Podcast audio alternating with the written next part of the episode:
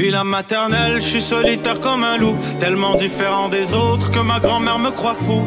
Les profs n'avaient pas tort de dire que je pouvais mieux faire, donc j'ai choisi de le faire et j'ai jeté mon sac à terre. Ma mère croit que je perds la tête, mais pour pas qu'elle s'inquiète, je lui fais croire que je fais du blé.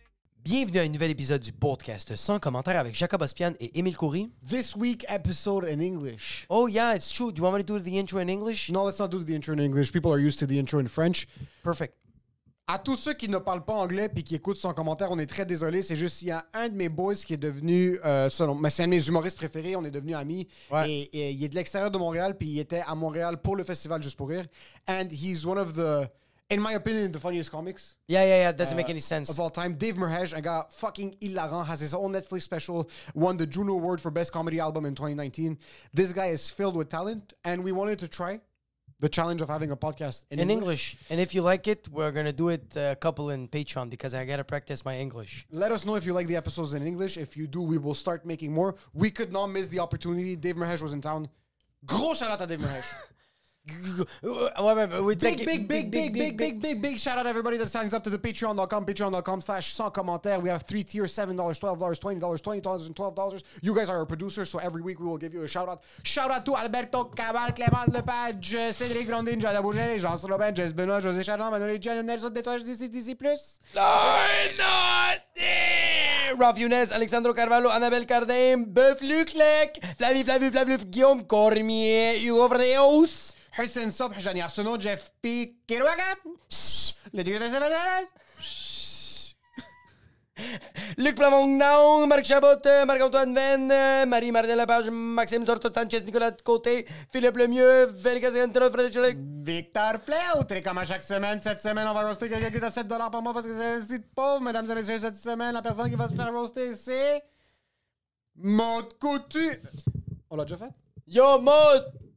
Ça te tentait pas, Maud Family Prix? Maud Fermabrix. Yo, ça va, Maud Uniprix? Maud Brunet. Yo, ça er va, Maud Acétaminophane? Merci. Sérieux, vraiment, merci beaucoup.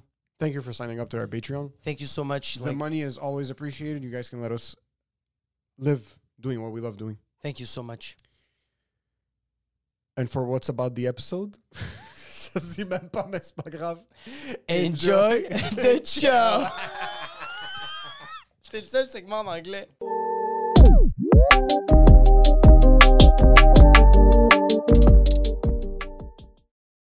How did the doctor approach it though?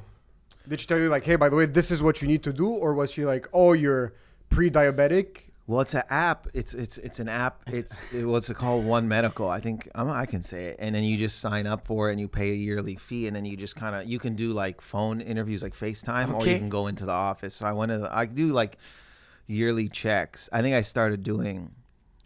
I hate going to the doctor, but I started doing prostate checks because my dad has prostate cancer for like a long time. So Oh, I was fuck, like, fuck. I was like, oh, I should. My mom's like, you should do it, and then I was like, let me take the. A physical is scary because you're like, man, I don't want. I know, bitch. well, not even that, but you're like, I don't want anything to come back bad. So I started. I'd rather live in like um, ignorance, almost like my like my dad and uncles. They you know? just choose Yeah. to live in ignorance. There's Yeah. something about Like being older like- Arab men is just like Yeah. life is life, and whatever happens is just this is God's way of telling me it's my way to go, and Yeah. I'd rather not know. And I feel like they live longer when they don't know. Yeah, they outlive all of the warriors because They- don't. I don't know. I I don't know if it's dumb or it's smart. I'm I don't know what approach, but I remember, you know, so I did the test and it was high. They send you like an email and they'll they'll tell you they'll give you like you should work out, you should do these things, but it was like high cholesterol and at, at risk of diabetes, which is wh- what we were saying before. Is that g- g- give me the line you Yeah, said, yeah, right yeah. to cross because I'm still gonna eat candy. Yeah, for I'm sure. 17 packs of Skittles away from Yeah. diabetes, so then you Yeah, know yeah, you you don't- will stop at the 18th and then regret the first 17. Exactly. They didn't Yeah, say any of that. just exceed a bit the, the limit, but it's crazy that it's an app. Do you do that yearly or something happened that you said like, oh, you know what, I got to do a checkup. I have a lot of like anxiety, so I'm always I always think I'm dying. Like if I get like a mark on my body, I'm like, well, that's cancer. Like that's the. That's, I see a therapist, so she, she's helping me, um, you know, uh, m- like be better and stuff like. That. It's funny when you like with people who are not like anxious as much, Yeah. and then they like they look at you. Um, I used to like see a girl like it was like last year, and she'd look at me. She's like, "It's just a mark," but in your head, you're like, "No, you you develop like third stage cancer." Dave, I saw you fall. This was the corner of the table. It scratched your back. No, this is cancer. we were there together. Yeah. And I'd send it to you can take a pic. This is the problem with this app because you, can talk to the doctor. You should never be able to allow to Like talk direct messages? No. Yeah, You're a hypochondriac, right? Hundred percent. That's why it was like a bad full idea for me to talk to her because I would text her like at three in the morning. I send her pictures of this mark. Dude, the You one up? time, yeah, one time, hey, doc, you up? Hey, you up? I can show you the messages after she kind of she she I think sent her assistant in the chat or something something about like I, I'm gonna get it wrong, but it was like we don't know. Basically saying there was too much stuff happening above. We don't know what you're saying anymore. Like I was going on a rant. Oh, you were writing so much. so much like oh and then she was like i've had enough so i tell that story to people and they're like you can text your doctor i go it's the worst idea ever you should not be able to have any contact with the doctor there should be a, a, a, a somebody in the middle um, so this app you can do that and uh, i just do yearly checks now because I'm, I'm like Yeah. well i turn 42 tomorrow Oh, fuck. That's it. so Happy like 40. birthday. thank you so i'm like Do you 40. feel 42? Is there such a thing now as feeling 42? Because I feel like this new wave of, I, I I see you being super active artistically and like being on the go always, different countries. I work with uh, Rachid Badouri. I don't know if you've met him. He's I think 44 now, 45, 46. 46, and you eh, there's I feel like youth sticks longer now. Do you feel younger at mind at in body? Like, Yeah. You feel good? I don't feel like uh, no. I still have like bad back pains. And I, when I turned when I turned forty, I got up and I put my foot down and my knees started to hurt. I go, well, that's forty. Uh, but I mean, I feel like more uh, like uh, th- this is who I'm gonna, who I am. Like I don't feel My like I back don't. pain is who I am. well, just now personality wise, I don't really have to. I don't really care as much anymore Okay. about certain things I used to care about. I don't. I don't. You know, you take me as I am. Like I mean, like I don't. I'm not being a piece of shit, but I'm just saying is like. You just feel more. You watch like somebody maybe who's in their 20s, and you're like, "Oh, you trying to figure it? out. I get it." Like all this, you still care about, and then you get to 30, you still care about it. And then you get to 40, and you're like, "I don't give a Fuck this shit. know what I mean? as, as long as they, I'm not dead. Like Yeah, yeah, as long as I'm not dead, Like it. everything, you're like, I don't know. You don't really like. I don't know. I don't feel. I my energy for comedy and acting is is higher, but maybe it's because I'm I'm like I don't know. Experience? Experience maybe in my head, my anxiety is like you might you don't have that much time. Maybe I don't know. Oh, I- shit. Yeah, I don't. There's like a multiple things, but I don't feel like I don't feel youthful.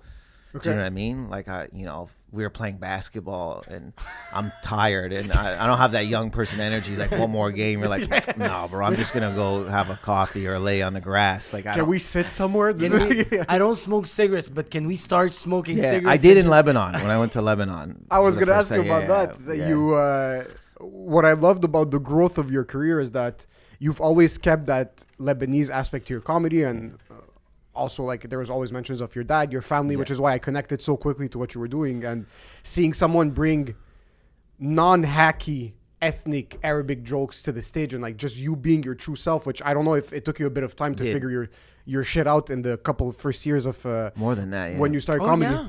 How long did it take for you to be comfortable with the material that you're doing, knowing that you talk about drugs, Yeah. you talk about sex, and this could be well, sex. You don't go in in depth, but there's mentions here and there. How long did it take you to become comfortable performing that type of material in front of ethnic crowds and like? Uh, I mean, I didn't perform. I didn't talk about. I talked about very like when I started, very like you know set up punch like you know Middle Eastern stuff that was not funny. Like it was maybe funny, but to me now it's not. It's like, you know, I would do. um What do I do? The, the It wasn't funny because it was like It was just hacky. hacky. It was like, you know, what's the? Oh, I heard there's a NASCAR. There's like a NASCAR Arab driver. What's next? And you just name like something else that they would do like that. it's like a, literally fill in the blanks, like it's fill uh, in the blanks and Okay. it was years later that you know i think that was when i started and then i was in la in 2007 i got robbed by gunpoint pistol whipped and at the time yeah i was like playing around with different like you know i was trying to find my voice and doing setup punch and i You had got ju- robbed uh, point Yeah. blank, like random. yeah Or someone showed up at on night, you and yeah, pulled yeah, up. the two two two guys two Okay. guys You were up. you were going to your house? No, I was staying in LA. I was going to a friend's house. I didn't even have a home. I was staying at a hostel. I wasn't staying there anymore. I was like homeless basically, and I was going to her, and and yeah, I was just telling this story, and there the, the they were the person I was telling it to was just like, you know, I don't know if this like we were talking about a bigger thing about like like motivation maybe and like what what motivated me to, to to to be vulnerable in my act and that was like a little bit of a portion of it because at that time I was like I didn't I wasn't sure what I wanted to do like you know I wasn't I was like either set up punch or this I just was too there was not a definite choice I was making. I think when I got robbed, I was like, oh, they they, they put the gun in my head and pistol at me. I was like, and then they were like, we're gonna shoot you. I was like, it was just a thing of like, I'm just not gonna waste any time. Oh my god! Why am I trying to become something that I don't want to become? It's you had When to there's get a nine millimeter in Yeah. your fucking you had head. to get pistol whipped for you Yeah. to step on stage and be like, I'm done with this No, fucking. well, I mean, I, I probably would have found it anyways. Okay. Like, I mean, it just it was just a circumstance. It just, Okay. I'm afraid of I, I I'm afraid of death. So I'm Are you pretty sure- actively afraid of death? Yeah. Is it something you often think about? I talk. I've been talking about afraid of death since like actually before during the pandemic. I started reading a book about death with my therapist. Okay. I think it was probably because I was gonna hit forty. Yeah. I was like, well, I was like thirty nine. I mean, a little bit less back then. I was super scared, and so when that happened, I was like, oh my god, right? It was like uh, I was like, I need to not bullshit. And then I went back to Toronto because I was only in LA for six months, and I really started to like try to hone in on on finding my voice. But even before that, I remember being in Windsor and this comic, very well known comic. He was like, um, he's like, man, don't do the immigrant stuff. He's like a white guy. He's like, you know, Russell Peters does that, and Yeah. I was like, then I felt like I don't want to be hacked. And like in my own head, Yeah. I was like, well, is he trying to say? I don't know what he's trying to say. Like, is he trying to like? Is if he I trying to help me?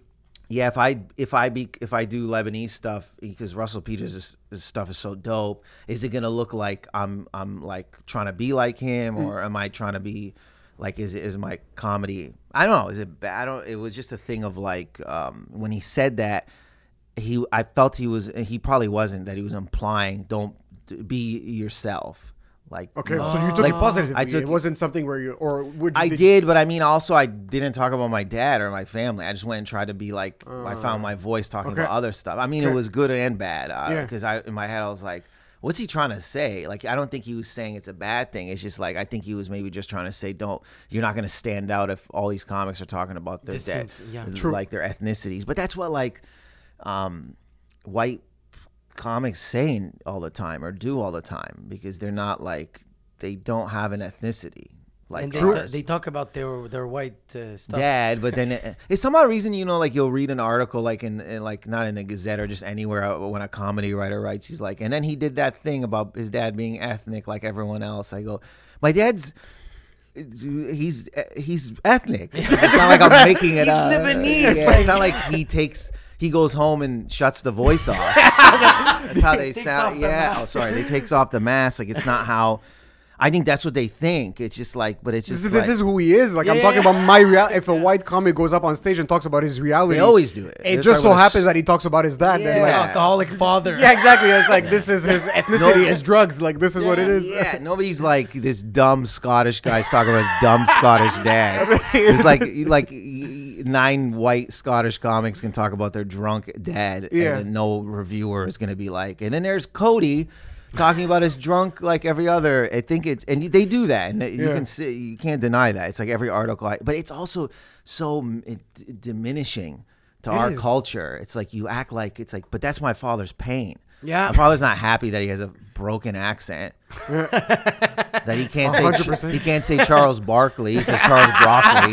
But he's not uh, he's not like walking around like happy about that. He loves basketball, but he just can't say He can't it. say any of the shit. So I think it's like a lot of. I was just talking to a comic too that's from Montreal about that, like how feeling the talking about his his uh, his upbringing is kind of looked upon as hacking, and that's that's and I was telling him I was like, we don't. You know who's supposed to guide you in life? Yeah, like somebody that motivates you, somebody that tells you uh, their real values, so that you connect with the person. You know someone that is not here to take your money in exchange of giving you value. He's here to teach you life lessons and give you a home, A not only physically, but spiritually. Spiritual, yeah, it's very important to have a because a lot of people they're like errands, they're like hobos, they're Yes. like, but they're lost just because they don't have a house. It's not because of mental health. You need A property. Properly, you need a property. Proper property. Property, property, property, property. Boop, boop, boop. Harout Tachejian.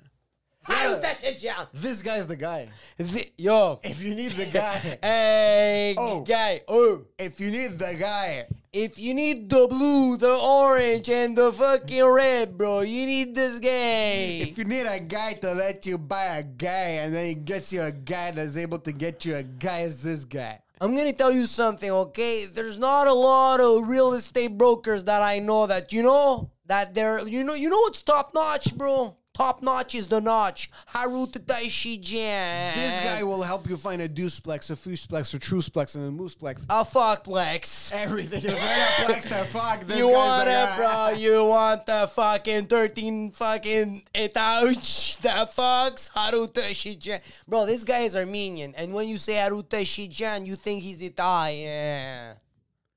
H A R O U T dot T A C H E J I A N. Ah, J'ai failli avoir un. euh, Je suis tellement habitué de le dire en français. Harout.tachejian on Instagram. Don't fuck around. Quit. Stop. Quit your bullshit. Seriously. Quit your bullshit. Just, just stop it! DM Harut. Love you. And for the show. Enjoy the show.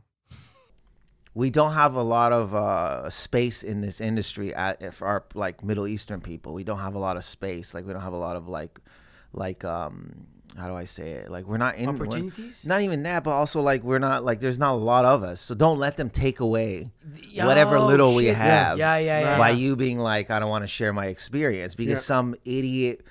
Fu- fu- can you swear? Fucking Yeah, al- yeah, yeah, yeah. alternative comic talks about pillowcases for sixty minutes. and Talks you got- about fucking camping. camp or not even Seriously, camp, yeah. just like you know, it's, because that's what happens. Those alt guys will be like they talk about the the lighting and how it's like the lighting is so low, and they do this weird shit that they fucking talk it's in not as third bad person. in Quebec here. We have like But- alt comics. yeah. But I know that especially going from a scene like Toronto Yeah. and going to let's say LA or New York, you probably had a bigger clash of these rooms actually living and being But, uh, like big rooms of people sitting Yeah. down and talking about plants for uh, But, uh, 76 hours. But bro, I don't have even a clash with them. I do their rooms and I like them. I think they're very funny. But don't like don't be snobby with us Okay. because Yeah, we yeah, talk yeah. about our. I could do what are- you do.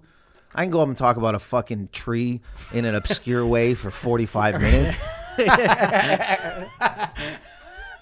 That's not. You're not a hero. you're not. You're not so amazing. You're, You're not the best. You're not the best. You're not the goat. But I go up and talk over my oh, dad being funny because he's Lebanese and I'm a, I'm a hack or these and it's just bullshit. And I told him that this was like two days ago. I was like, don't do, don't listen to these people because they're broke.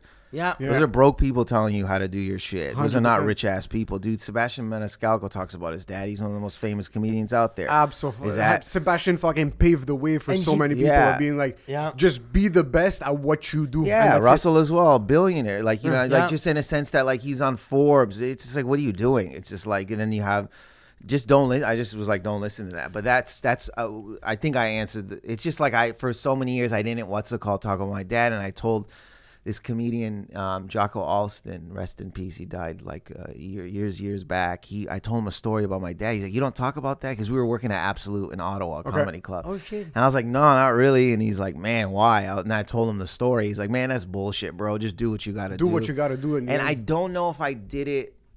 I think I might have did it, and then he asked me how it was, or he might have passed away, and I did it after he. Like I, I can't re- remember. But then ever since then, I, I, I gotta say he was the he was the real push for me to start. And then I just started to get like people love the stories.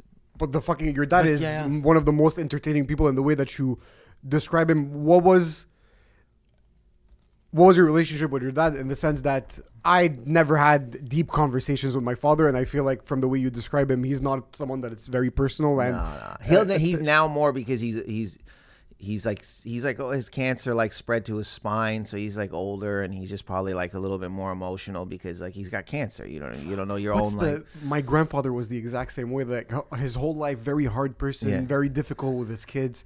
Uh, helped everybody around him, but was never emotionally present. Yeah.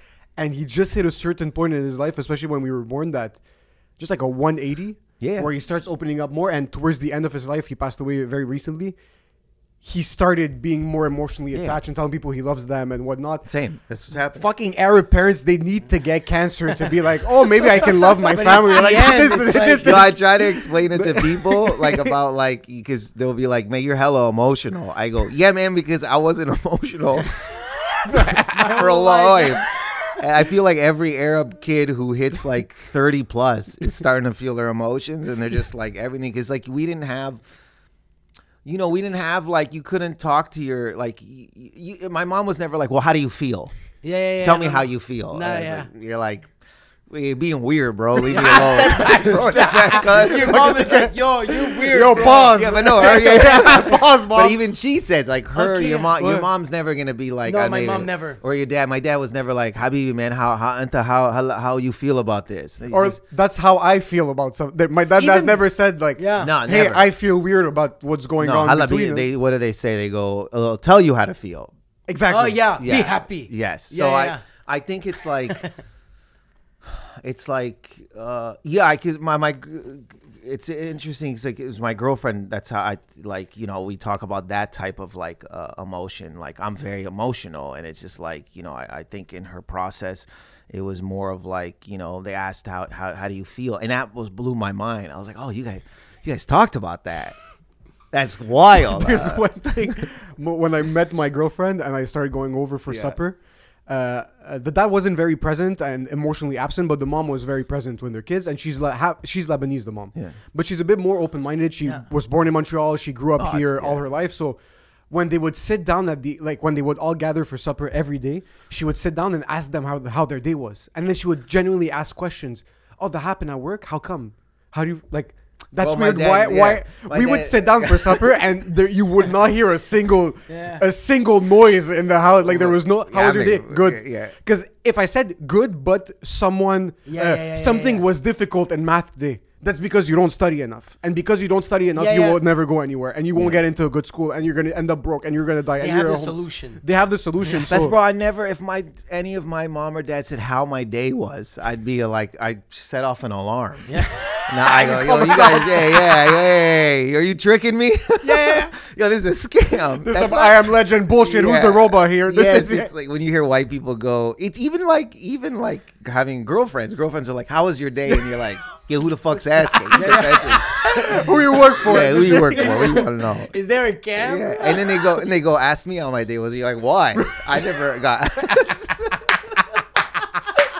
I never got this opportunity. Why would you feel good about yourself? This is like it doesn't. It's not like it doesn't do anything for me. I'll do it. I'll be like, oh, how was your day? It's just like you never grew up that way. It's just like, why would I? I don't Do fucking you have know. reflexes that your dad had with your mom, now with your girlfriend? Do you do some things? no, because they both don't ask how their day was. Like, no, but let's do you have little uh, habits that your dad had with with your mom that you do with your girlfriend now? not As in, as like, much because I realized what my my Okay, dad. that's good. Yeah, my dad's not not like.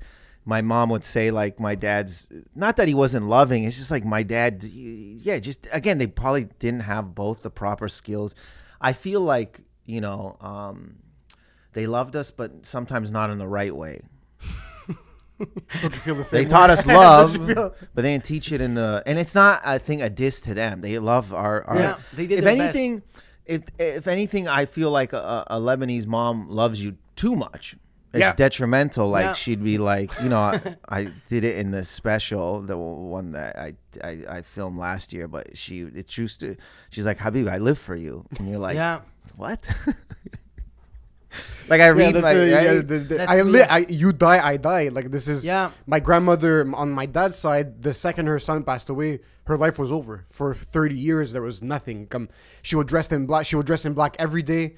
Uh, she would. Uh, uh, she closed up on herself. She Yeah. Yeah. started getting sick as of that point. It's like they live not to make it dramatic, but they live for their You kids can, in the you sense can of make like it. You can make it because it's true. I show my girl like my mom texts from my mom. It's just like, "Hello, where are you?" She, oh my god, hello. Are you like these are within thirty seconds? It's like she's like having a, like a seizure probably. Where's my is your son? mom like that? Yeah, my mother is Latina and she's like that. She's uh, me. I remember she when I used to go to nightclubs and I came back from my house like uh, at I was like 19, 20. Yeah. Used to come back at three o'clock in the morning. She used to wait in the front of the porch with a wooden spoon just to beat me. And she's like, I was calling you. Yeah. Where were you? I'm like, but I told you, like, I, I'm gonna go to, and I was like very specific. I'm gonna go to that club. Yeah. Three o'clock in the morning, three thirty max. I'll be at the house, and I was there at three three thirty. Yeah. But my mom was waiting, just fucking.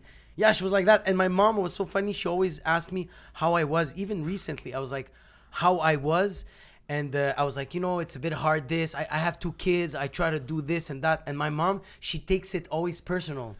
She's like, yeah, but I did that for you. Why are you feeling like that? I did. I give you this. I, I taught you that. I'm like, but it's not about you. It's me.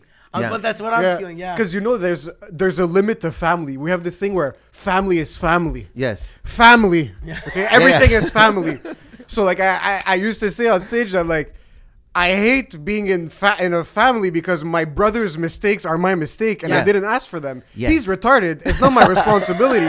he should assume his own consequences.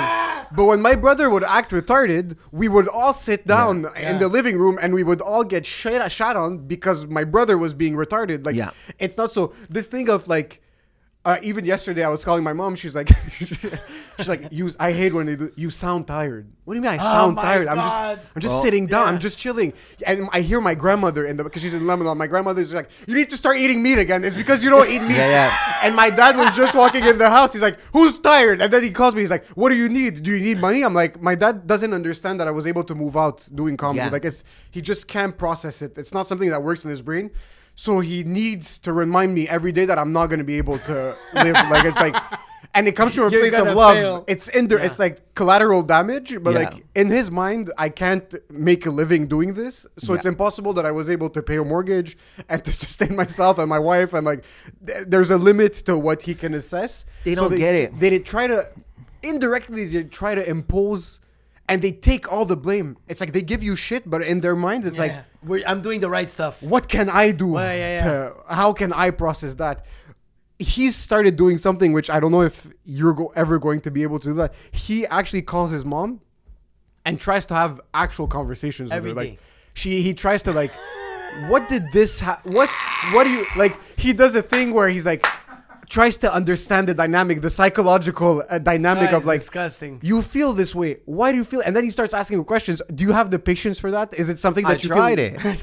She doesn't did? care. She, I go, Mom, how's your day? Habibi, it's fine. What did you eat? I go, No, no, ma, how's your day? What? No, how do you? yeah. I um, you like, you should call your brother. I started sending her pictures and stuff like that, like about like, yo, this is what we're doing and stuff like that, and then she'll be like, oh yeah, yeah, she's not really, because I tell like, um, my girl is like, I, I I love you how you talk to your parents. She's like, what? I was like, it's just full conversation. Like, How do you talk to your parents? I go, you don't want to hear that conversation. It's dry. It's very dry. It's very. I feel like they, when you because everything ends up being uh, in moral, like the moral of the story, like Yeah. uh, in the sense they try to, uh, they try to, to. The conversation always twists in a zone where it shouldn't be. There's no trying to deep dig deep and try to understand like Because they don't care. they don't care. And also, my dad And yeah, they my dad doesn't believe in anxiety, but he's the most anxious person I've ever seen in my whole life. Yeah, yeah, yeah. Like he's had 16 heart attacks. It's not because of yes, maybe cholesterol, but it's just he's, he's always worried.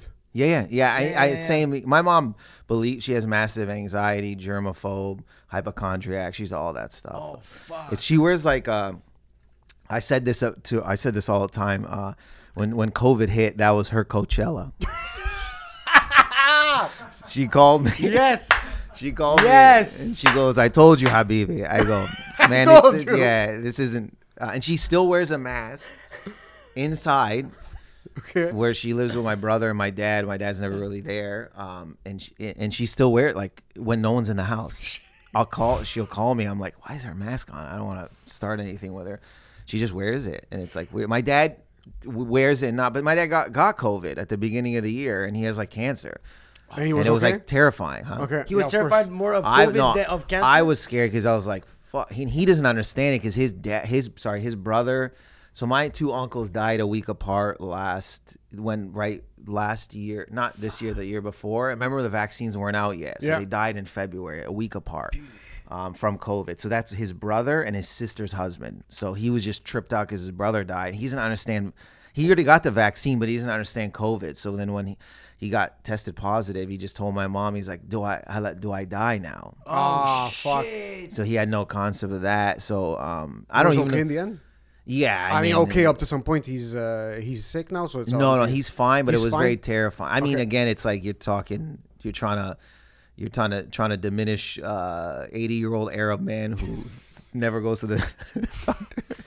He never went to the even now. Like it's still a hard time trying. to I mean, him he to go. went late. Probably that's why he may, might have got cancer. Okay. he probably did like didn't even do checkups. But like- it didn't hurt his body like when the COVID. No, the cancer. Oh yeah, I was. Uh, I'll like never. he has pain and he's like, okay, it's it's it's, He- a, dude, it's I, Monday. I, it, I was I when I went to the Junos in London, Ontario, and I won that Juno. I remember being in the hotel. He came with me, and he was there for the whole thing. But we were Saturday. I think was this. They presented the the awards that aren't going to be presented on TV. So that that's when you know I won. I found out I won the award. But the next day you go to it was the Budweiser stage, and you watch the televised taping. So the whole all the comics and their whoever they brought went. So I'm with my dad. But I think in the hotel he's like, uh, Dave, you know my back it hurts, man. Fuck. And I was like, oh shit, from what? He goes, ah. And then I was like, oh, I just back. He's old as a back. back injury. pain is like back pain. back pain, right? And. I didn't know. And then I text or called my mom or my sister. I think a few days after. I go, Bob's back's hurting. What's going on? And then they didn't want to tell me to worry me. They're like, well, his cancer spread to his spine.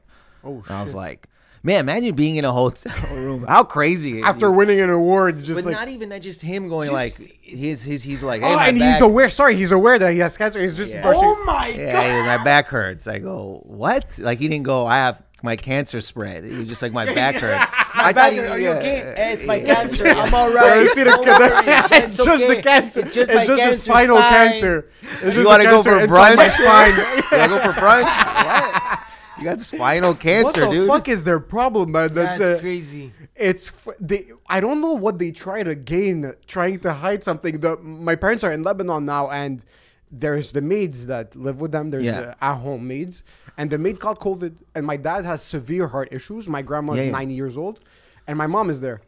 So of course it's a bit worrisome. The maid lives with them. She's around the house. My brother texted me because he called them earlier, saying that the maid got COVID. They're a bit worried.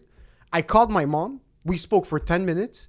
And I heard that she was actively trying to hide it because she didn't want to bother me before the show. Yes, I yeah. And know. I know what's going on, and her voice is worried, and she has she's asking me why I'm tired, and like she's clearly Yeah. not okay. I call my dad, and my dad when has something to hide, and he really when he's worried, and it's really like, "How are you? Everything good? Are you okay?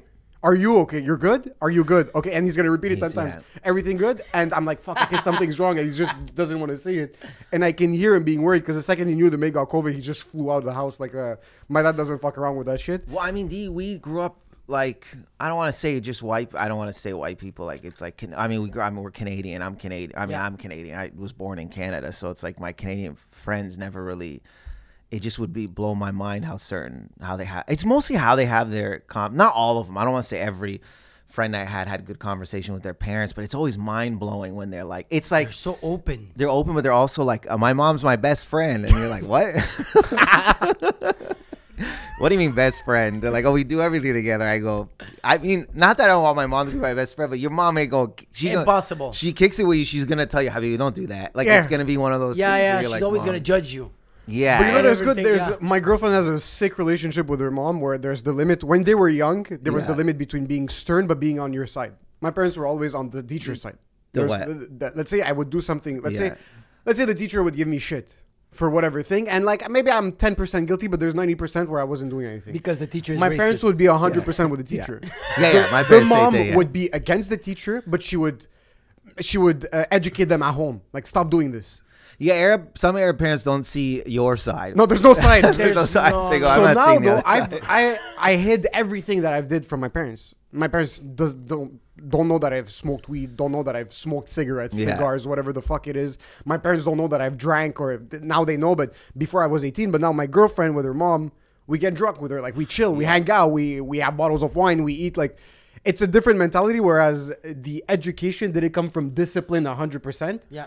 But your mom being your best friend and her hooking you up with a friend and being like, hey, yeah, if you're done having sex, call me up, I'll pick you up. It's like, okay, there's a certain limit There's to being yeah, a grown up yeah, like I that. don't want- Yeah, yeah, It's just no, It's I don't your want own that. responsibilities. It's weird, but it, it's it's it makes me laugh. Like the com- some being that comfortable.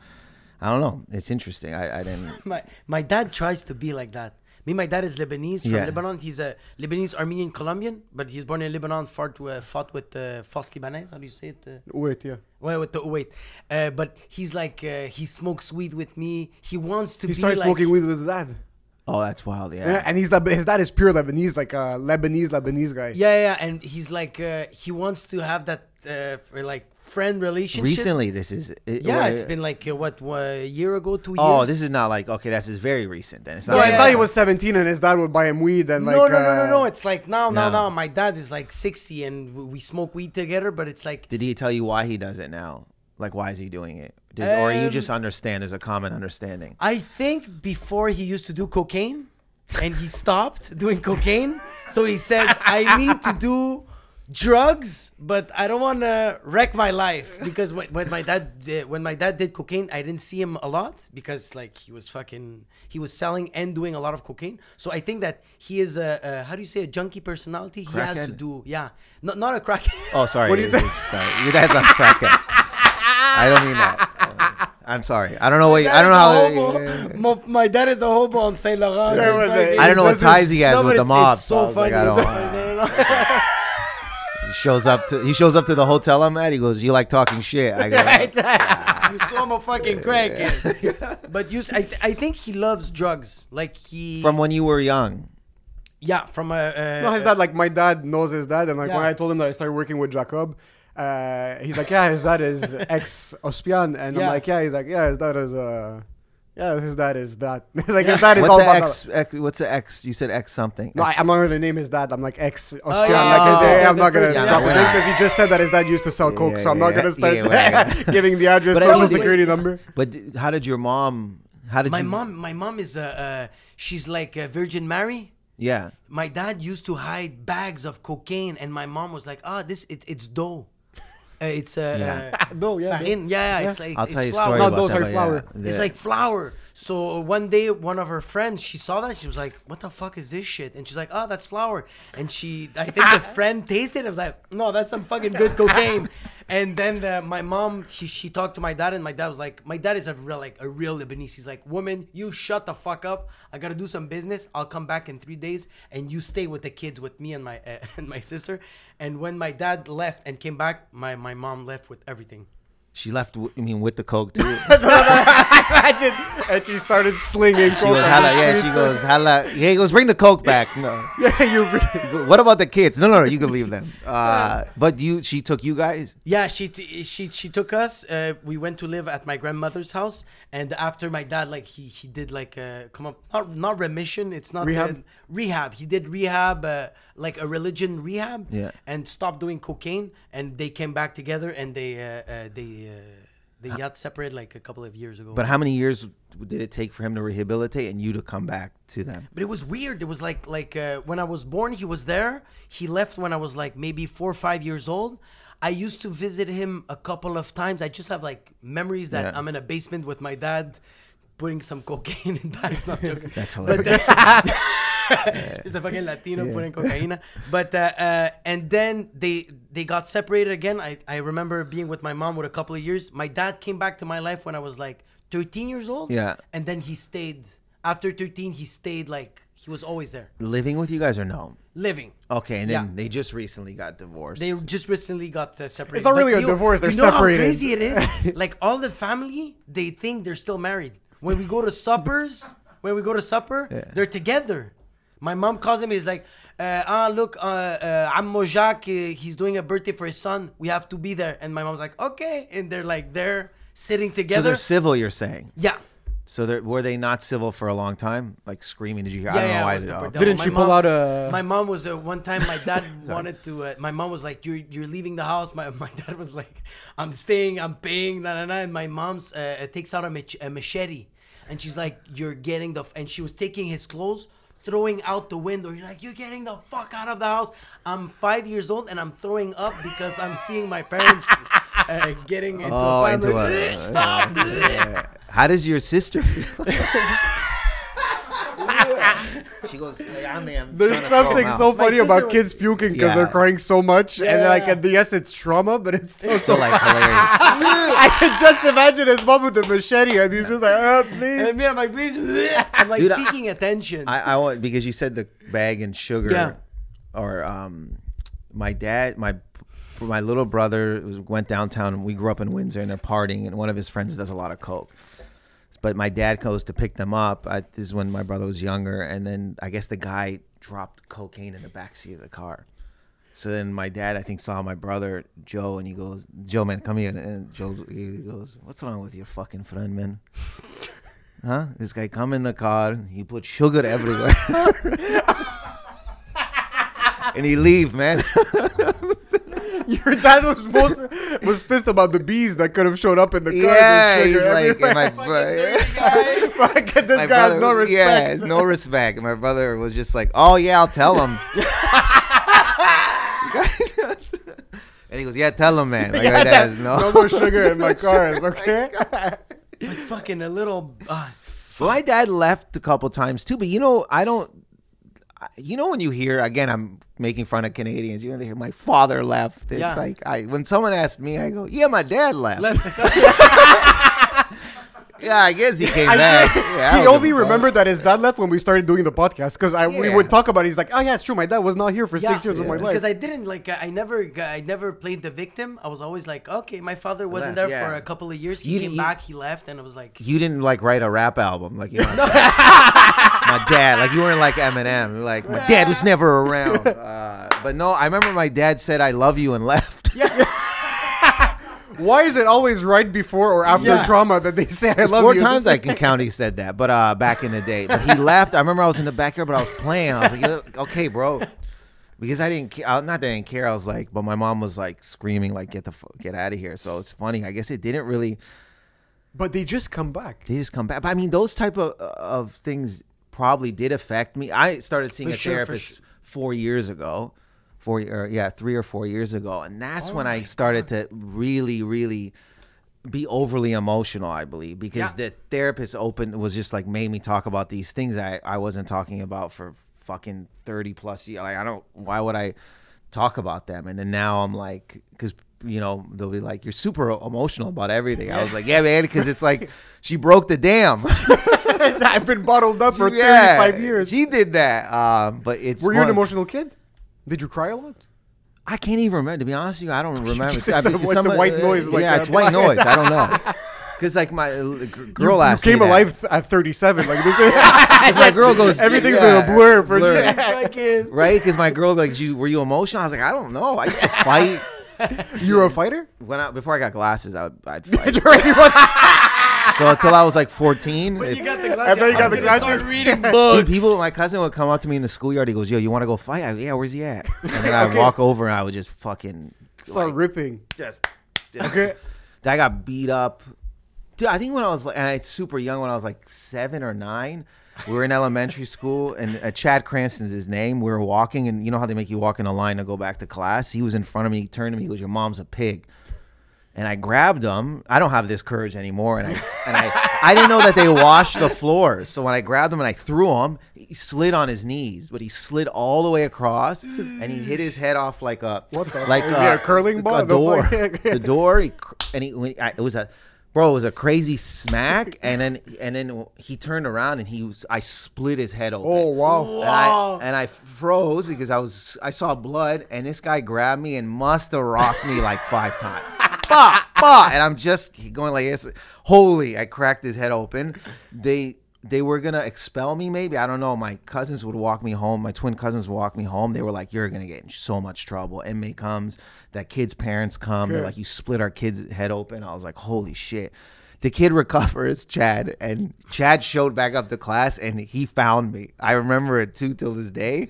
He, he found me in the schoolyard, and I go, "Oh man, it's fair. You got to go Oh, again." Yeah, yeah. Yo, this guy, this guy had more. Obviously, he has more rage. He has revenge. I For don't. sure. Revenge is a Revenge sick different. variable. It's He, a- I don't know how he went to the ground, bro. He took his foot. I'll never forget it, and he he smashed his foot on my head to the Oh, cement. fu- But American ex, uh, American. Uh, yeah, but I, the way I turned my head, I just hit my top of my head this like I didn't do it where he, my back here. I took my head to the side, so he in my eye, like the top of my eye, and I had this big bruise. And then we called it even. And then you guys And shook hands That was it. and went We to have a shook hands. manushi. Like that was it. You Yes, you, it's, but this is in uh, Windsor, Ontario. L- I- Immaculate Conception was the school. It was mostly predominantly Canadian white, like real, like not hipsters, like the real kid, like like crackhead, American uh, ex-whites. meth but not even like not even racist. Like we weren't. They were. They loved. Like we had like Oh, because okay. our school had like a lot of like it had groups. It had like the Latino group that played soccer. I fuck with them heavy. Like Santos, Raul, uh, Phidias, and then we had the basketball guys. I think they're mostly Filipinos. Dilip. Uh, Oh, shit. I'm just ratting these people out with their names. and then the white boys were all my boys. Like Jason Rainoni, Chad Kranz. private school or public school. Public. Public. So I was good with every group. I was also a nerd. Like I was a dork. I had buck teeth, you know, curly hair, I had warts on my eyes. But I, I'm, um, I, I don't think it was like they were just old school. Like it, it just our school. If you showed up new, you'd have to fight someone. I remember that was the rule. Yeah. Oh fuck. The guy showed up, and then you'd come over, and you'd be like, "Well, you're new to the school. Let's go." I remember Dilip fought a guy three three rounds. First recess, Jesus lunch, Christ. and then the second one. They, and it was wild. We just used to throw, used to just fight. So I don't think I was like really emotional. Okay, so you were just No. It's crazy that you you uh, you remember the punches that you got in your life, but you don't remember your emotions. your emotions. No, because I was picked on. I was also ugly. Like girls would go, "I ain't dating you." I don't know if I dealt with that when I was 14. I was going to the orthodontist maybe once a week. I had an overbite. I had headgear, retainer. I don't think I Oh, dealt with it. I don't think I dealt with that from 14 to 17. Like I don't remember being like my mom. My mom would be like, "Hello, you're beautiful." I don't remember being like, "What do I do?" Like I don't. Like you know, I'm like- beautiful. I'm a fucking transformer. The Yeah, fuck you? I don't remember that. Optimus Prime shit. Look, look at the fucking. But I remember being on Maury Povich, like, this is why my life. yeah. And then I went to college. I don't remember really, like, I'd be emotional, but I mean, not like how I am now. Not like I'm, like, uh, yeah. And then I think I started comedy. And then I was like, then I started to get attention. And I would be emotional, but it was nothing like the last four years because I really, like, never wanted to tap into it. I was like, uh, you know, I was closed. I didn't want to. I didn't want to see a therapist. I thought you were crazy. Back then, this is before Yeah. therapy Yeah. was popular. Now it's like getting a new iPhone. People have like six therapists. People are like, "I'll come with you." You're like, "No, couples I'll therapy." There's one. horse therapy. You're like, "Fuck out of here." Yeah, yeah. I don't even want to get into it. Um, and there's healers. Like, there's so much. Back then, if, I think if you said I'm going to a therapist, you're like, "Oh, you're crazy." Yeah, yeah, yeah, yeah, yeah, yeah. oh, You're he's schizophrenic. You're whatever it is, and and especially early on in the Toronto comedy com- scene, I didn't want to be known as a guy who went to therapy, so I didn't, and, Okay. and I needed it, and then I just Fucking went. Tony Soprano went to therapy. I feel like we all. Uh, But I mean, it's TV, right? You're like, but also, what are you gonna tell Tony? Uh, You're a loser, like you know, you're not Is it gonna. about the gabago? so, I think I was doing a podcast I used to do called "The Beautifully Anxious." It's about it's Yes. me, Fivos, and um, and Ben, who's a real therapist. So we were in there. We'd shoot it in his office. Ben owned the company with someone else, and we were like, I was telling him this. This is like 2017, 18. We had done about three episodes, and I'm telling this story about when we were kids. You might, you both might be able to relate to it. It's like we had, if we had company, my grandmother and my aunt and my mom would and her their friends would sit and play cards. They'd eat, you know. But if we were bad, we would have to kneel against the wall. oh my 100%. god. So this one Not time, in your jeans and not in- shorts. yes, we're, me, my sister, my cousin were kneeling against the wall in the kitchen while they're playing cards. hands up or hands down? Up, hands, hands up. up. Hands up. Ass couldn't touch the back of your feet. Absolutely not. bro. not. I think it was my cousin or my sister. They f- I, and I, I was next to them. I can see them slipping. I go no, no, no, and they're slipping. Dude, We're all ass- fucked. Because if one Yeah. slips, we're all fucked. We're all fucked. Then they came around. Pow. I was like, ah, you slipped. So I'm telling that story, but I'm laughing. They're not laughing. Yeah. So oh, they're not laughing. no, they didn't grow up that way, bro. They didn't grow up like us. But honestly, if someone did, because we we have this reality, but if you go up to someone that has never seen or even heard about this, you're Yeah. like, what? Your mom used to make you kneel for 15 minutes with your Yeah, hands 30 up? sometimes. 30, 30, bro. 45. And me, I had variants. My mom used to take off the socks, and with the belt, she used to hit Yeah, yeah. the palm of my feet, and then she was like, "Get up and take a walk." And I'm like, "No, I'm staying here because it hurts." Hello, hello, we weren't doing CrossFit back then. Yo, if I was doing CrossFit and I did, I'd be we had no exercise. So I'm telling them, and they're just staring at me. And then Fivos is like, he's British. I think I can't do his accent, but he's like, that's not fine. I think you need, and then I was like, it dawned on me. I go, man, this shit is not funny.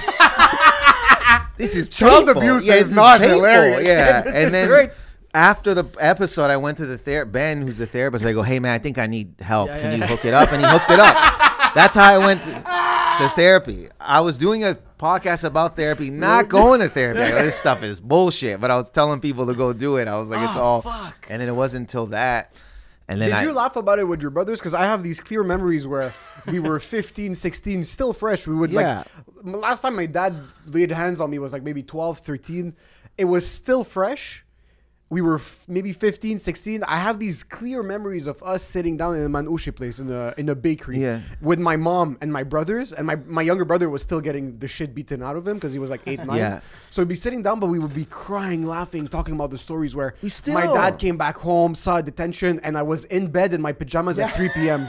so I I got a detention, and you have to sign a paper. already crying. I put the paper on the table.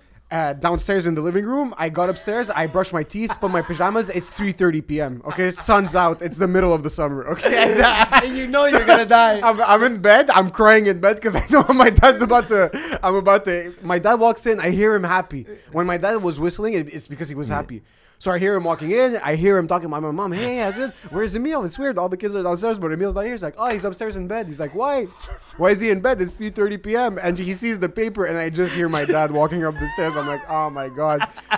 You get up and he just lifts you by the shirt. You get wrecked two, three times, and then you sit down. My dad would beat the shit out of us. Then he would talk to us for an hour and a half, and then he would give us our pocket money. So he would be a, a, how do you say um, uh, our allowance. Allowance, yeah. So he would finish that. He's like, "You're never leaving your room ever. That's it. You stay in your room and you study you for go, 20 bucks. You study for 12, 15 hours. You leave your room. It's going to be the end of your life, and then that's it. He would give me a hundred dollars, and then he would leave. Yes. and then and then three hours later, he would go upstairs. He's Like, "Are you ready for the birthday party?" I'm like, "What do you mean? You just told me if I leave my room for the next ten hours, you're gonna kill me." He's like.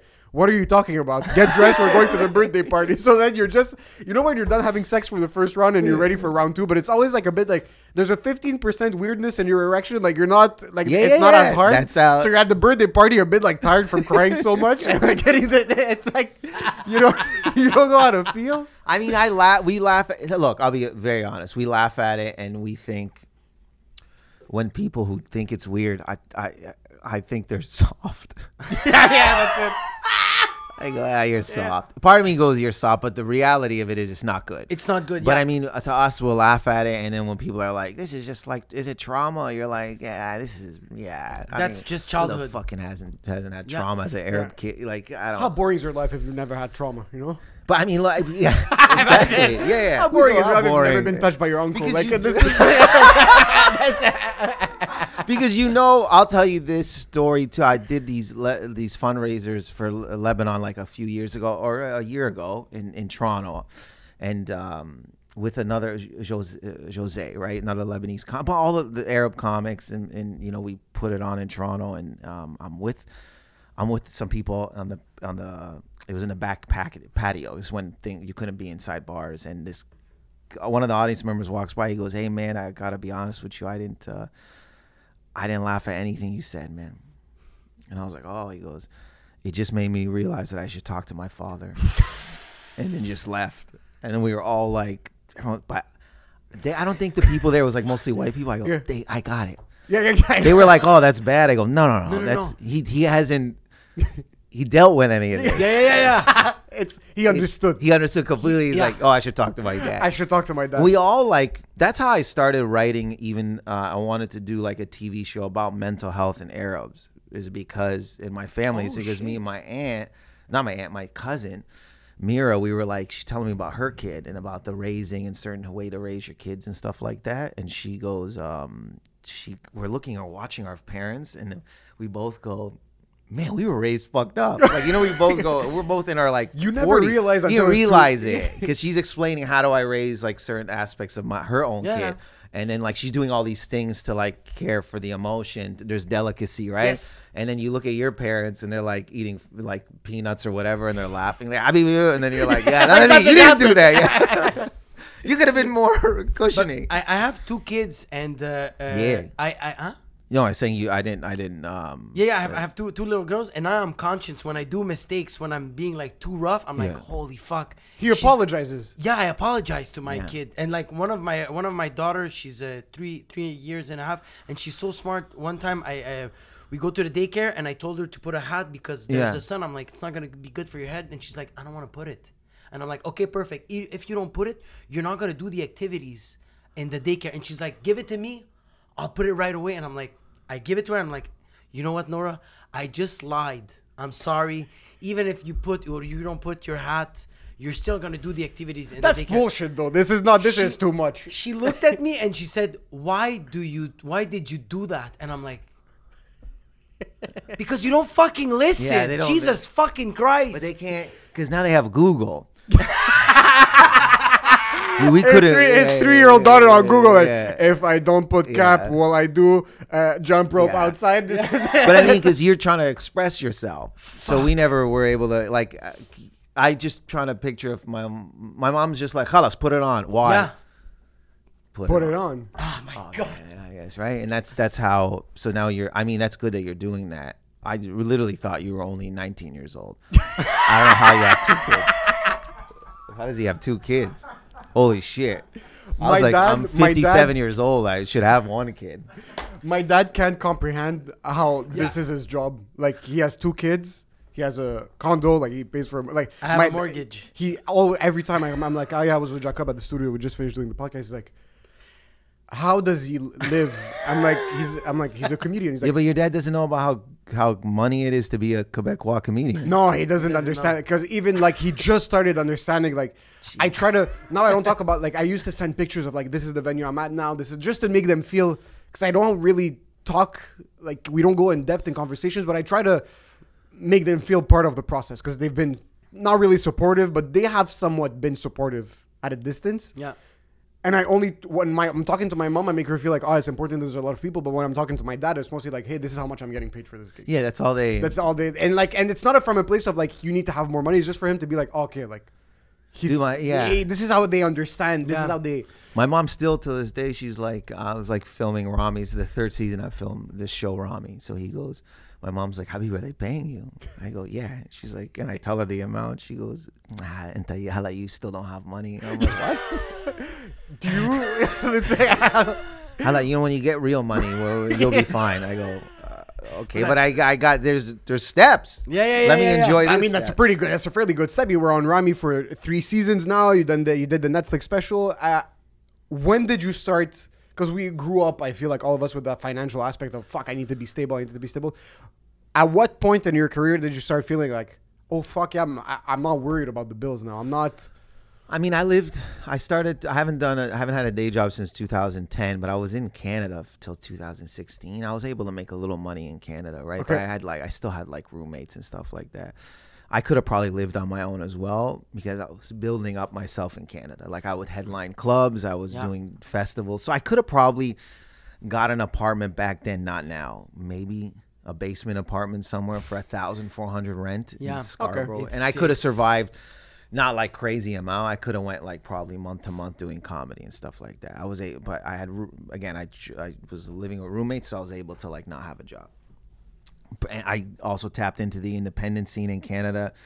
Some good people put a lot of money in my pockets, like you know, like Chris LaBelle out of um, out of like uh, Calgary. He employed me a lot. You know that I'm ever Giving you gig uh, comedy a gigs? lot of gigs. Oh, like you know what I mean, especially in Calgary, Thunder Bay. So he did really. I got to give him his, his props there. And then you know just working with, and then I was also creating independence on myself. It wasn't, I, I, dude. Then I moved to the U.S. and I just wasn't working as much as in Canada. I wasn't working there, and I was really like, and I was only making nothing, bro. I think at one point I had. Nine hundred and eighty dollars in my American account, maybe, and then I had I was losing money in Canada, and I remember I got the Netflix thing because somebody had dropped out. So they had called me a month before. It was like in June, and my agent was like, "You're on the short list. I think it's called." I like- remember I remember that. I remember calling you seeing your name at the thing and I think even you were unsure like are you are you sure? Are you not sure? I don't remember if yeah, I didn't know, and Yeah. then then I I call, I I messaged him again, and I was like, "Yo, what's up?" Because the uh, before that I did Mr. D, but like I was like. It was, I was made money and had like a development deal, but it wasn't anything cra- crazy. I mean, America, I wasn't. and I remember they were like, um, they called me and they're like, "You got it." And I lost. I was like, "Oh, this is crazy." And I think I was Bank of America in Ridgewood, Queens. I was living in Ridgewood. I was like, they were trying to wire me the money, but it was taking a while because it was from like they were wiring it in Canada. And I remember having like a fit. I had like not. $98 maybe at this point and i knew the money was coming i knew the amount of money i knew like over over like maybe over like 20000 was coming in Yeah. or something like that i knew that was coming so i wasn't like i didn't think i was poor but i was like what a and i think i was like 38 maybe and i was like what Oh my. what predicament am I in here that I'm like so desperate for this money? I was like, people have families, so I was like, and I was battling like before that even like the most depression I've ever had. Well, I was gonna quit. I was thinking about quitting.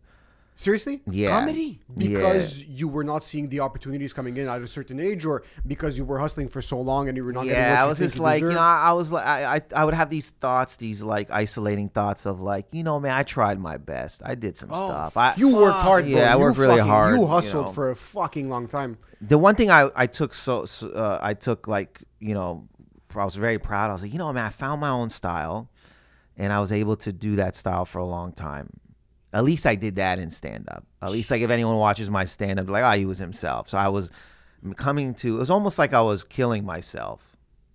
Okay, d- d- drugs, alcohol, not really. Nothing. It was just like I was gonna Just- kill. yeah. You like- don't really, you don't consume. Any, I can. I get saucy. My lady says you like to get saucy. Uh, yeah, but but, it's I'm not not, like alcohol. No, like, uh, I'm like I'm not. have a gonna- drink I'm if not get saucy drink, and go fight my uh, my ex You're girlfriend. gonna go fight. Yo, baby, mama. Yeah, this, nah, dude, I just get. They, they, I think it's, she's like, you just like to get. Yeah, I like to get saucy and listen to rap music. this is the future.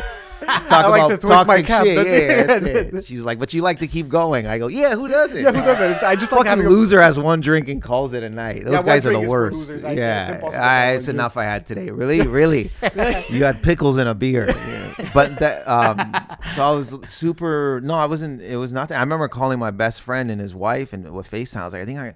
The reason I didn't want to quit is because I was like, didn't want to get asked about comedy. So I was like, what if I moved to a small town, gave my phone number out to a few people, and just disappeared. I was like on the brink of that. I was like, because it's not like Doing what though?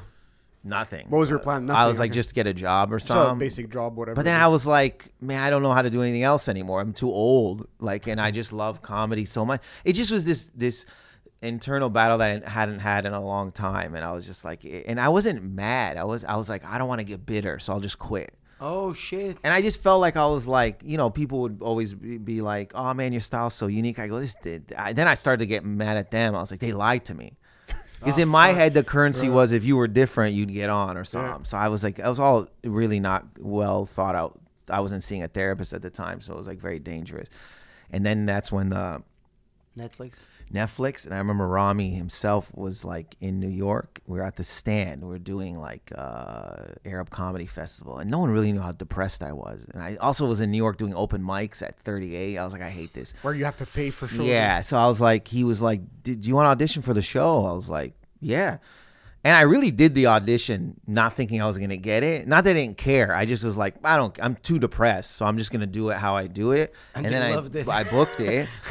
um, and then yeah, and then I, around that, then we started filming, and then I think that's when I saw the most financial uh, stability was with Netflix, Ramy, season Fuck, one. so it took you like 15 years. 20 years, I would say. You bro. lived a very nomadic lifestyle too. Like you were always yeah, traveling, bohem. like literally. It's a month. That's why I tell people they're like, how do even this run? I'm I'm here from July 12th. I don't go back to LA till maybe August 8th. They're like, how do you do that? I was like, I used to it. I just you develop like you develop like the skin to be away for like one or two months. You know how to deal with like relationships. You know how to like you know yeah. You know how to protect your heart from missing your family or anyone else. It's like it's not all healthy, but you just learn it over time. And Ramy, did you see a big break in the sense of your venues were filling up quicker afterwards in the states, especially, or because I feel like it didn't really touch us here, Ramy. I feel like it was something, especially that it's on Hulu. Yeah, yeah. Uh, it was something that was a bit more American. It's American and in other country. Yeah. Like mi- you know, I when I went to Lebanon for the first time, I got recognized the first Oh, night shit. by some guy on a patio. He was like Ramy, and I was like, yeah, And which was wild. I was like, that's crazy. But I mean, no, not. It's not. It's what it's help. It's it's. I always wanted to be an actor, anyways. I always wanted to do stand up and then act, and then like like still do stand up. But I would really love to just do movies. Okay. You know, what I'm saying was I was able to do one last year uh, co-starring with Daisy Ridley. It's called Sometimes I Think About Dying. So Okay. we filmed the whole month, and it was it was it was what I wanted. That was was my whole dream was just to get into a movie. Oh shit. So then I just felt really, you know. And you guys won an Emmy on the show. It was Well, no, uh, he got nominated for. He won a Golden Globe. for Golden Globe, sorry, not Actor, an Emmy, yeah, Golden Globe. But it, it, what it's brought me is a better. It brought me that movie. They saw me in Ramy and they casted me like I didn't have to audition. They casted me to co-star with this super Oh, super so famous. just because yeah, of the series. Because Oh, of Ramy. nice. The director wrote me a letter. That's sick. Now that you're getting Holy these shit. opportunities now to be Ra- able, I mean, I, I don't I don't know if like I, I'll be at shows. It's not like it's filling up like thousands of seats, but I'll be at shows and people in America or even in Canada sometimes like, yo, I watch Ramy, or I saw you from Ramy, Yeah. or I saw you from this. So it's helping. Not like in like I'm not doing ten thousand seats or a thousand seats, but I mean, I think I think after this season, it, it just the more you build. But I mean, for more importantly, it's helped me get in in rooms for acting and other opportunities. Help me get agents better. Help me get like you know like I like talks with production companies. Oh, he's acted. You've been wrong. It, I there was a point where I was just doing a lot of general meetings, and they just knew that they would talk about that show for like twenty minutes before we started the meeting. Oh, So wow. that show in It was a groundbreaking show, though, yeah. for- for in America for sure. yeah. For Like, people that don't know about the show, Ramy was the first like Muslim-based comedy slash drama. Yeah, Is it's a drama, It's a drama. dramedy or dra- dramedy. drama. Yeah, yeah, dramedy. Yeah, Drama about- needs what drama and with comedy, Yeah. together. It's not purely It's like a comedy. bit, uh, yeah. And uh, Ramy put a lot of Arabs on the map. Like in the Mo Amer's on the show. Mo Amer, who opens um, for Dave Chappelle, May, who's May, this- who's in Moon Knight. Him, um, just like yeah, just a lot of people that um, Yeah.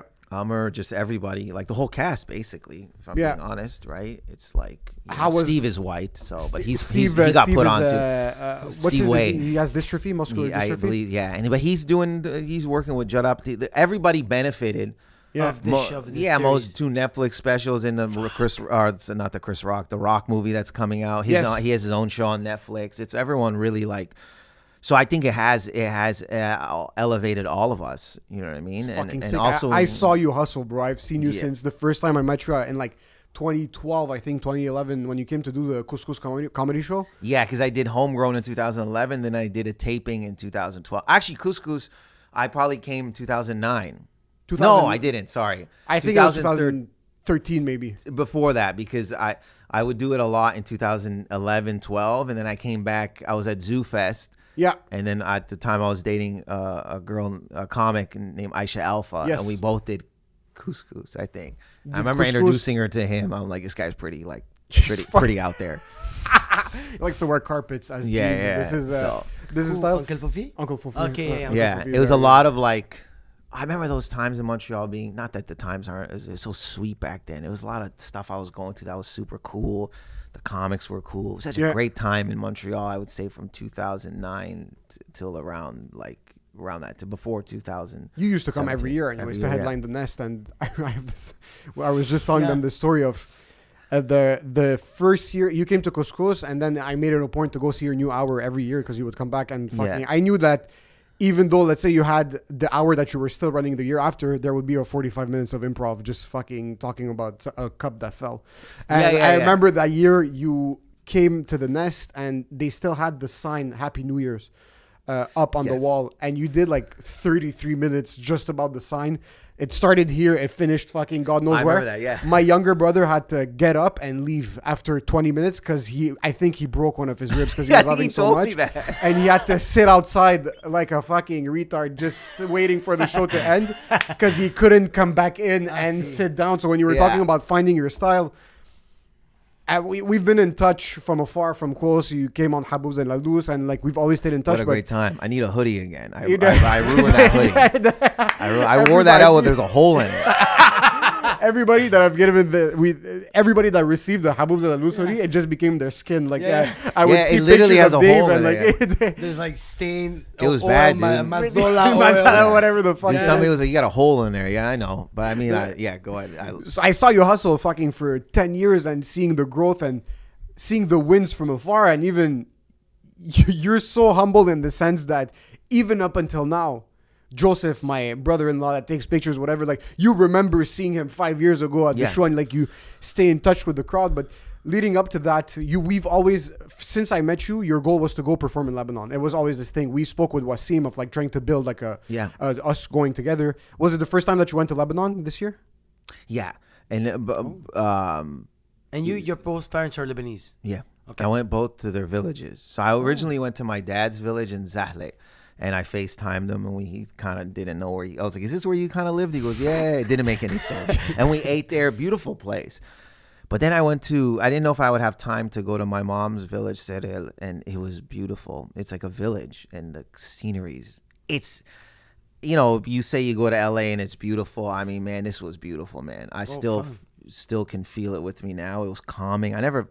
I was telling. I was. I went with like Paul Elia, who's gonna do low key here at Just for Laughs, and and my friend Reem and, and Natalie Akar. Natalie Akar is a very funny. Um, She's fucking hilarious. Lebanese comedian who's from Lebanon but lives in New York, and she she was going there, and then that's she kind of motivated me to go. She's like, "You should go. You should see where you're from, or you're yeah." And and man, we, so we get to we go to Serel, we stop, we just pull over somewhere, beautiful, and then we're you know Paul was recording everything. And then I FaceTime my mom, and I'm like, "Eh, "Mom, do you know where?" She's like, uh, "Anything that we can go see." She goes, "I think a church." I hang up. I walk over to Reem, Natalie, and- Paul, I think, or just Reem and Natalie. They're talking to this this shorter man, and they go something. They're like, "Oh, he's from the Reshwan family," and then he goes, the younger, the man goes, uh, uh, "Najla, um, Georgette, Saidi."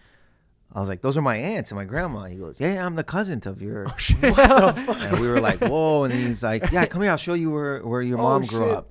Oh shit! So it was like a block away, and then I FaceTime my mom. I was like, "Is this the place you grew up in?" She goes, "I was born in that house." Wow. She's like, "Please, have Still the house? Yeah, Oh touch the house." And I Wow. touched it, and then I, and then she's like, "I'm getting very emotional." And I took her to the church. She went, and then I called my grandmother, who's 98, Saidi, and they talked. So they got to. My mom left when she was eight years old. So then she's talking to her Wow. cousin and um, took them to the church and it was just when we went to his house and then we like he showed me that his record setup. He was like playing music on records. He had rambo on dvd i go what's this? He go i go rambo? He goes rambo. Rambo. You know yeah they they put an extra oomph in rambo all the arab guys rambo. Like they know. It's the number one insult. Whenever you yeah. try to do something that is a bit rambo? Rambo because rambo. Was rambo. Like sylvester rambo was stallone was god it was Rambo in the Middle East is uh, Rambo the, is Chuck Norris. yeah Rambo is our Chuck Norris Yeah, yeah. So they, he was like, and he got so jacked when I, I had the rec. I go Rambo, Rambo. Like he probably like tells his wife to call him Rambo or whatever the thing, right? And the sad part, not even the sad part. We were leaving. We had to leave, and then he's he's like, "This is my brother." He's outside, and he goes, uh, "We're talking." And my Arabic isn't that good, so he goes. Uh, I was like, "Oh, I was talking to Saidi," and he goes, "You, you ta- ta- takid ma Saidi?" And he got sad because he oh, probably Oh. never talked to her and I, you know what I mean, and and he looked like he was gonna cry, and then I got oh, awkward and slid back in the car. I go, this is weird. emotions no way No, I just I was like, I don't. I, damage. well, I just don't know the guy that I just met him for, the, and he's like, he, I can see it in his eye. He goes, Sadie, like, like they left. oh wow They left. they you never know, came they never, Never went came back. back. My mom left at eight. Never went back. She My never went back. Your dad never went back to Lebanon. Never went They back. didn't want to know anything about Lebanon. They just didn't, you know. They left. My dad left at a time of war, I believe. Doesn't Yeah. want to go back. My mom has massive anxiety. She ain't getting on no plane. Oh Okay. fuck. Back and I that's why she was so emotional and then I I uh we went to on our way out we went to a convenience store and then I was like I need to I thought about getting we went to a church he took us to this church in the mountains it was n- wild. Even if you're not religious the artifacts and It's the beautiful. structure's beautiful. we're in a magnificent. cave bro. And it was this it was wild. So um I was gonna get oil to like for my my my girlfriend because she loves to cook I was like Okay. so they got me oil in a Pepsi bottle Oh shit. That's when you know it's the pure That's sauce. OG. pure from, That's from yeah, the yeah. six Le- Lebanese hands of women. bro. so the woman, they go, "Oh, he's Canadian." She's like, "Oh, Leamington, Windsor." The woman behind the counter, I go, "Yeah, I'm from Windsor." She goes, "Yeah, nah, Andy, uh, I have a nephew, like uh, my Yeah. sister." And I go, "What's your name?" She goes, "Cecine." I go, "Sarkis That's my cousin. She goes, Oh I'm the aunt.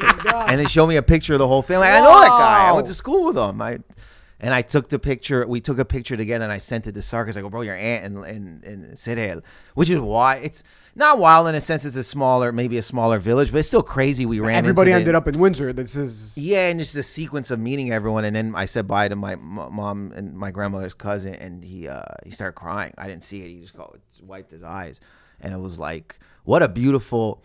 I always wanted to go, and then if I could perform, yeah. But I think those moments were just just a lot more special to me Yeah, they're 100%. unique. then more that we performed two shows with a, a group down there, a promotional group in a club. They set it up with Paul. We did low key awkward. We did low key comedy, and that was all Paul. Paul set that up with Natalie. That's Paul's all Lebanese, right? Paul's a Chaldean. Okay. He's from from Michigan. Okay. So he set it all up. I didn't do anything to be honest with you. I was just co-hosting, but it was a wild experience. There's 200 seats, so it sold out two shows. Wow, Me and. Paul didn't do a good job of explaining the show off the top because there's also a lot of the other comics. It's a lot of riffing and It's uh, riffing. It's yeah. like they're you know, and the, all the other comics mostly did it in Arabic, except for Salma Hindy and, and I think Natalie. Okay. I think the rest were so they're probably used to a certain way. We we were better in the second show. Okay. We had a rough first show, me and Paul, but it was still cool to perform in Lebanon, in Beirut, yeah. doing this show. So uh, crazy. Yeah, it was a very like it's an experience that will never leave. It shouldn't leave, and it did a little bit alter how I feel and think about everything.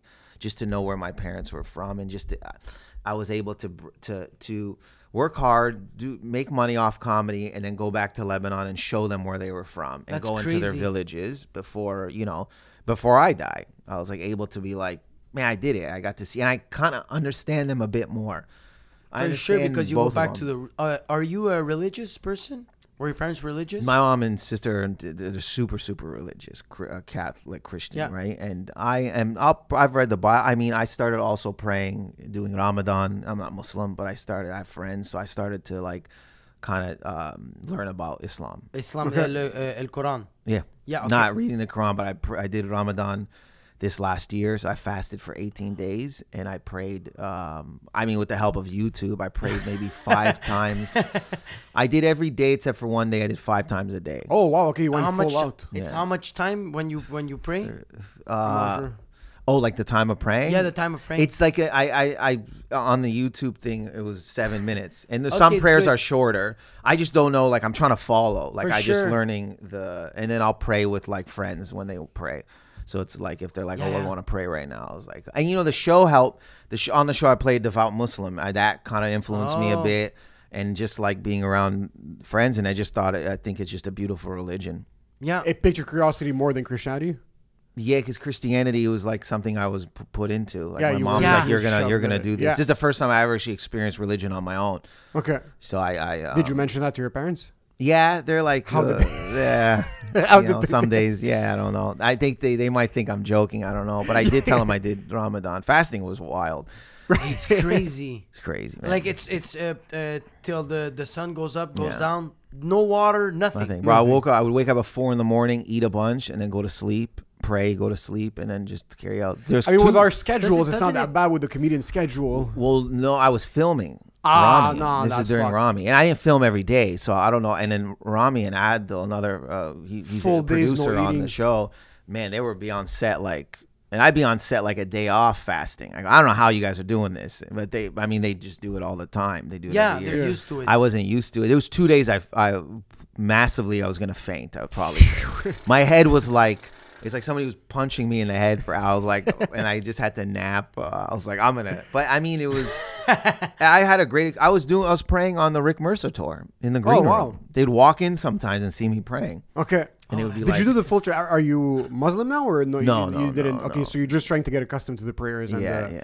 Okay. There's a. Is there a ritual to be like to become a Muslim? yeah, I think you yeah, gotta. you need to go through the. I don't know which. yeah. What are the? I don't know the exact full steps. details. Yeah. Uh, I'm just on YouTube watching the tutorial how to become. a it's, Muslim. it's like, hey, what's up, guys? Everyone, thank you so much Yeah. for being here. Don't forget to subscribe at the channel Muslim 101.